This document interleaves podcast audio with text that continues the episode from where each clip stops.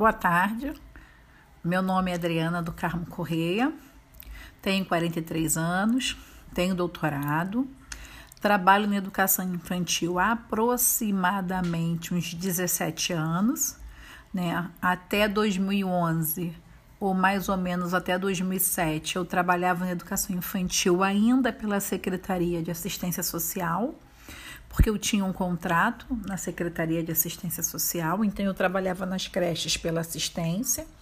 Em 2010 eu fiz o concurso na Secretaria Municipal de Educação e virei professora de educação infantil no município do Rio de Janeiro, então sou PEI. Eu trabalho numa creche pública, uma creche do município do Rio de Janeiro, e essa creche fica localizada na Zona Norte, no bairro de Pilares, na altura do Norte Shopping. Sobre a pergunta que você me fez sobre o que eu entendo sobre cuidar e educar na educação infantil, eu entendo e eu trabalho em prol da indissociabilidade entre cuidar e educar. Para mim, essa criança né, é um sujeito em desenvolvimento, é um cidadão, ela não é alguém a vir a ser, ela já é alguém, é um sujeito em formação, por conta da sua questão etária, ela vai precisar de um cuidado. E esse cuidado, ele está bem articulado, ele está associado à perspectiva de educação. Eu entendo também que não é um cuidado restrito às necessidades de alimentação, sono e higiene, é um cuidado macro, um cuidado ontológico que cuida daquele sujeito enquanto ser humano. E esse cuidado ele se articula à educação. Então não tem como eu separar o momento do pedagógico e o momento da educação, porque eles estão muito imbricados, é um dentro do outro, um contido no outro. E essa criança precisa desse cuidado, de ser amparada, cuidado, é, cuidada, amparada, socorrida, de ser acariciada, de ser acolhida no seu momento de que ela está nessa creche, porque ela acaba tendo a gente, professor ou os outros profissionais, como adulto de referência. No que diz respeito à minha rotina no trabalho com as crianças, eu tenho algumas questões, né? Primeiro, que eu trabalho em prol da brincadeira. Eu gosto de seguir o que dizem as diretrizes curriculares e essas diretrizes apontam que a brincadeira é um dos eixos do trabalho, a brincadeira e as interações.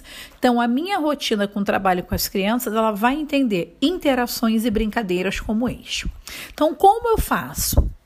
É a brincadeira. E nesse, todas as outras atividades que perpassam entram ou atravessam a brincadeira. Então a criança ela vai brincar a hora que ela quiser, ela vai pegar o brinquedo a hora que ela quiser. Mas vai ter um momento que ela vai estar na brincadeira e eu vou convidar para a roda de conversa. Vai ter um momento que ela vai estar na brincadeira e eu vou fazer um convite para que a gente converse sobre uma atividade na linguagem artística. Vai ter um momento que ela vai estar na brincadeira e eu vou propor uma dança. Só que eu entendo que toda essa rotina se fundamenta pela brincadeira, pela interação e nessa relação indissociável entre cuidado. Então, desde que eles entram na instituição, todos os momentos são os momentos brincantes, que vão sendo atravessados pela atividade pedagógica, pelo momento da higiene, pelo momento do sono e da alimentação. O que, que é, eu gostaria de deixar claro? Todo, todos os outros, todos os momentos são flexíveis. O da higiene é flexível e vai atender a demanda dessa criança. Vamos supor, é na hora de trocar a fralda, a hora que ela fez o cocô dela, a hora que ela tem que trocar o xixi, a limpeza do nariz é, é o tempo que for necessário, o tempo todo, tudo isso é flexível. Apenas a questão da alimentação, que a flexibilidade ela não é tão grande, porque a gente está numa instituição, tem outros grupamentos que também precisam se alimentar e essa alimentação ela é produzida e ela só é possível porque a gente também tem as meninas que trabalham na cozinha. Então tem um horário, um cronograma de tempo e um espaço. O restante da rotina eu entendo que pode ser muito é, flexível. Então, assim, tudo sendo flexível, a não ser a alimentação. Por exemplo, a minha turma, berçário 2, 10 e meia, eles têm que estar almoçando. Uma e meia, eles vão tomar o lanche, que é um leite, uma vitamina, um biscoito, uma fruta com leite. esses horários eles precisam ser mais ou menos respeitados. Às vezes a gente consegue uma troca. Olha, eu precisaria ir mais cedo hoje porque eu vou estar com uma atividade. Então, tudo isso é muito flexível. A alimentação que a gente tem que negociar mais, porque a gente depende dos outros grupamentos. Inclusive nesse momento de pandemia. Né? No momento de pandemia, a questão da higiene ela está bem mais controlada, porque a gente tem alguns protocolos para você poder colocar em prática essa higiene. Então, antes de eu me reportar para a higiene da criança, eu tenho que pôr o avental, eu tenho que pôr a face shield, eu ponho a luva, eu higienizo tudo com álcool em gel e aí sim eu vou pegar a criança depois é todo esse processo. Então, a pandemia, ela mudou esse contexto dessa rotina na questão dos protocolos sanitários de cuidado, porque ela acabou exigindo mais e exigiu mais mesmo.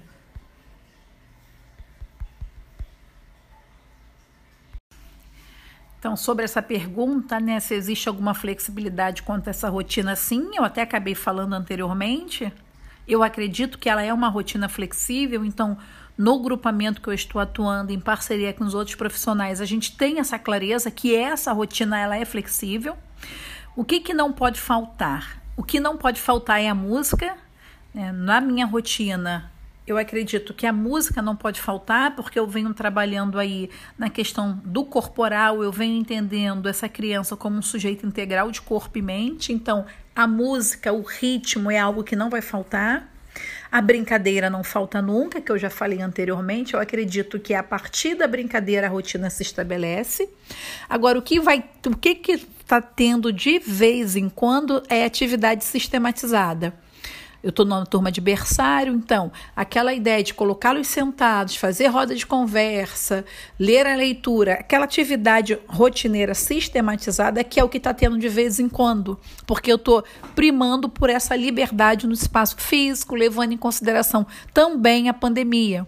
Então, uma criança não precisa ficar na rodinha uma do lado da outra. Ainda mais que são berçários, eles vão ficando espalha, é, espalhados, né, espaçados pela sala, e eu coloco a música no rádio, eu chego perto de um, peço que se mexa, peço que entre no ritmo, que bata palma, converso de alguma coisa, falo de algum conteúdo ou de algum objeto que a gente já vem conversando aos poucos. Com relação à pandemia, a gente teve algumas mudanças, uma das mudanças mais que mais bruscas, assim, é a diminuição do quantitativo. Então, se antes a gente tinha uma sala com 18 alunos no horário integral, a gente já não vai ter mais 18 alunos dentro de uma sala, porque tem que respeitar uns protocolos que a prefeitura organizou. Então, a gente está com um quantitativo bem reduzido, isso causa um impacto, né? embora a gente consiga sentir que para a qualidade do trabalho é essencial, dá um impacto ver uma turma de berçário que antes tinha 18, hoje tendo 6, 7, no máximo 9. Sim, a escola precisa seguir os protocolos, ela vem seguindo, tem toda uma orientação no acompanhamento da prefeitura, às vezes falho, né? às vezes pífio, mas vida que segue, a gente tem os protocolos, ainda é uma questão de rotina, esse protocolo ele não vai, a gente não vai aprender do dia para a noite, a gente está aprendendo enquanto processo educativo. Então, tem dia que a gente vai bem no protocolo, tem dia que eu também não vou bem, eu esqueço de alguma coisa, mas a gente, na medida do possível, segue e respeita. É, dentro do protocolo, eu penso que o cuidar está muito restrito à questão sanitária e da saúde.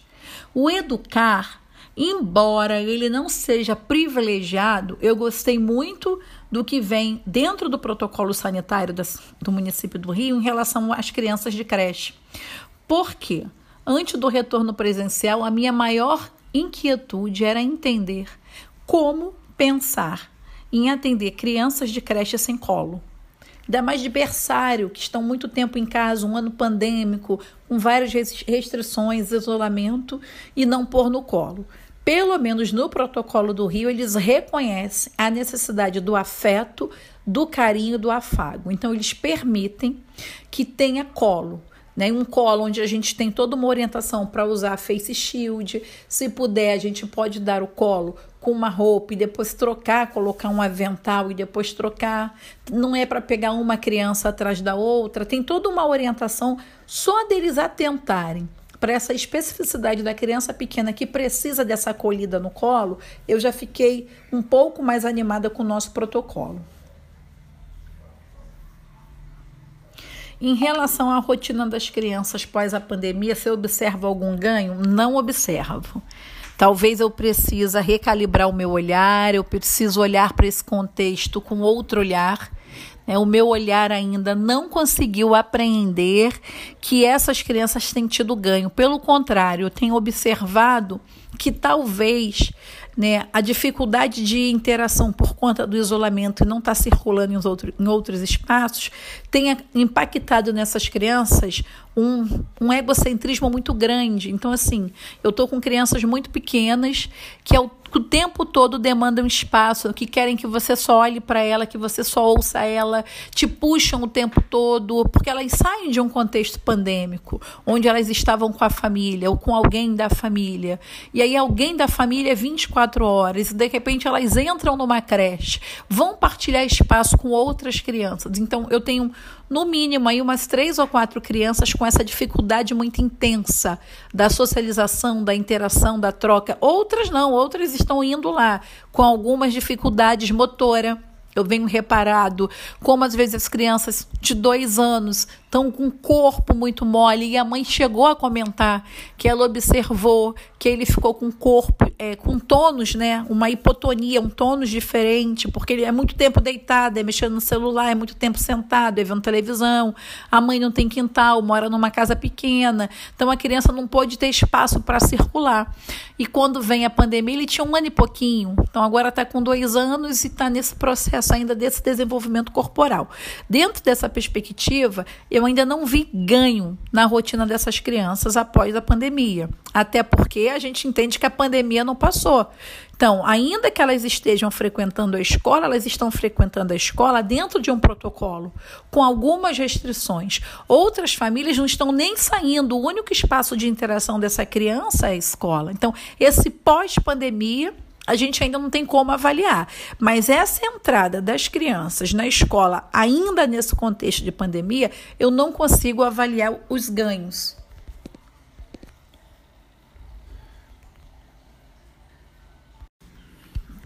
Diante desse contexto que a gente vive, pensar sobre os prejuízos, sobre os prejuízos é considerar o que eu já falei anteriormente para você, né, Rita?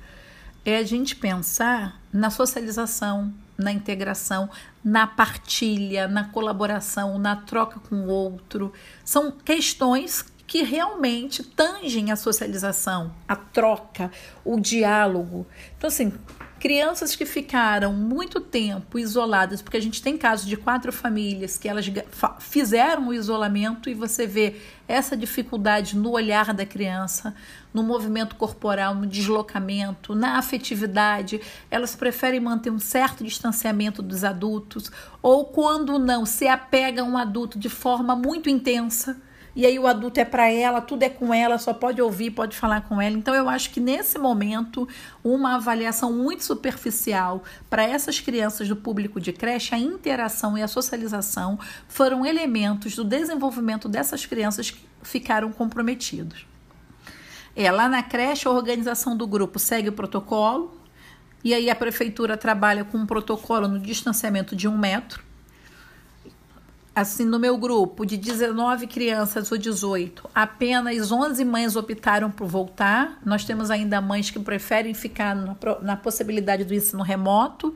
Esse ensino remoto é feito oficialmente pelo Google Classroom, onde a gente vai colocar esses materiais, né? São esses.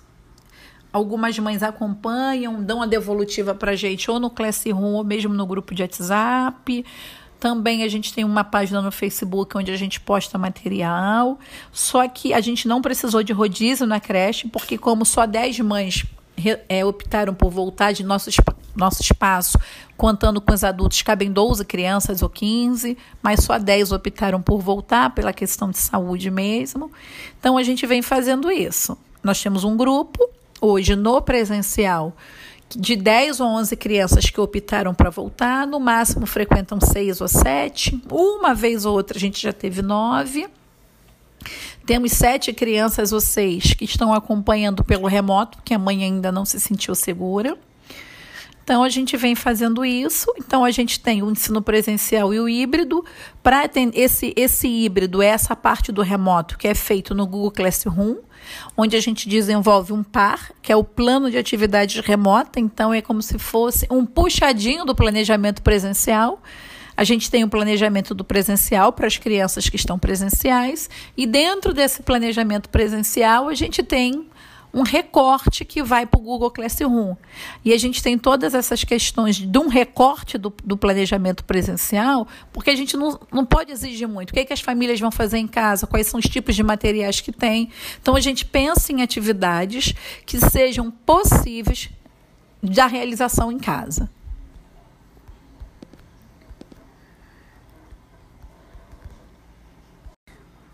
Em relação à prática pedagógica é específica para cada turma, né? Cada turma tem o seu recorte pedagógico, a sua proposta de trabalho, a sua metodologia. O que a escola toda tem é o norte de um projeto. Né? A instituição trabalha já há alguns anos dentro de uma bandeira, que ela nem adota de forma específica a pedagogia de projeto, mas elas levantam essa bandeira da pedagogia de projeto, que também é uma proposta pedagógica defendida pela Secretaria Municipal de Educação, que é a pedagogia de projeto.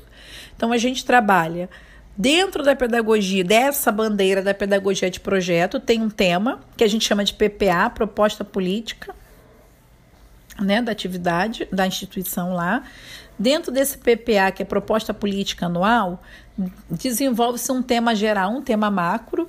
O tema desse ano é meu bairro, eu, meu bairro, minha, minha localidade. Então, a partir desse tema, a gente desenvolve eixos de trabalho e as turmas vão se ancorando nesses eixos, desenvolvendo cada turma um trabalho personalizado. É um trabalho de acordo com a concepção de educação do professor, de acordo com o ritmo das crianças, de acordo com o que cada um entende que seja a educação infantil. O meu grupamento, que é o berçário, a gente está a gente tem duas turmas, porque as crianças ficam seis horas na creche, então tem a, turma, a professora. Tem duas turmas, não, desculpa. Nós temos duas professoras. Na turma da manhã tem uma professora, na turma da tarde tem outra. Eu sou a professora do horário da tarde, é a mesma turma, com duas professoras. Então, eu sou a professora do horário da tarde. O meu recorte para falar do bairro tem sido rítmico. Então, que músicas que encampam esse lugar de cultura, esse lugar de história que é Pilares, porque a gente está falando desse bairro Pilares onde está a creche e onde as crianças moram em sua maioria. Então, cada turma tem uma proposta específica de desenvolvimento pedagógico, desde que flerte com um tema maior do PPA de cada ano.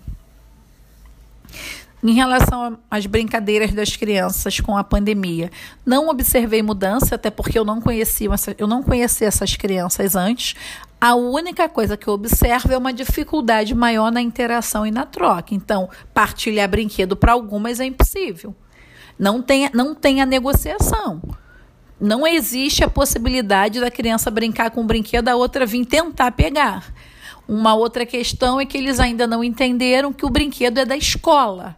Então, para ele, para cada um deles, o brinquedo é deles. Então, isso vai gerando conflitos. Conflitos que eu venho observando que estão maiores depois desse retorno dentro do contexto pandemia. Nas aulas presenciais, né, dentro desse contexto pandêmico, o que, que eu tenho enfrentado maior é dificuldade de todos, né, dos responsáveis, da gente adulto, compreender como é fazer educação dentro de um contexto pandêmico porque, como eu falei anteriormente, a pandemia não passou, nós ainda estamos dentro de uma pandemia. E como se faz essa educação? Como se mantém esse distanciamento? Como se usa a máscara? Como explicar para os responsáveis que qualquer sintoma de gripe, a gente precisa ligar um alerta. Eu não posso receber a criança com dois, três sintomas de gripe, porque pode ser uma gripe, mas também pode ser Covid. Então, uma das maiores dificuldades no retorno presencial é fazer com que as famílias reconheçam o perigo que a gente está ainda com a pandemia, que as famílias reconheçam que o Covid é um vírus, que a pandemia é grave, que pode matar, que embora o nariz da criança com muita coriza seja um processo alérgico, eu sou professora, na condição de professora eu não tenho como fazer um laudo ou especificar se aquela coriza é alérgico, é uma coriza de resfriado, é uma coriza Covid. Então, os pais estão com ainda com muito dessa dificuldade. Né? Eles ainda acham que a gente precisa dizer que aquilo ali é só alergia. Mas, professora, você não está vendo que ele é alérgico? Olha, eu não estou vendo nada, mas quem precisa segurar isso é o médico. Então, esse lugar ainda, né, de entender que o que é apenas uma gripe pode ser Covid, principalmente em crianças que tendem a ser assintomáticas, é um dos maiores desafios do retorno presencial. Ah, tem um desafio também que é grande. Essa ideia de a gente não poder apertar o tempo todo, abraçar o tempo todo, colar rosto, colar nariz com nariz. Né? A gente que trabalha com bebê, essa intensidade da, do, do amor, né? do, essa interface do carinho é muito forte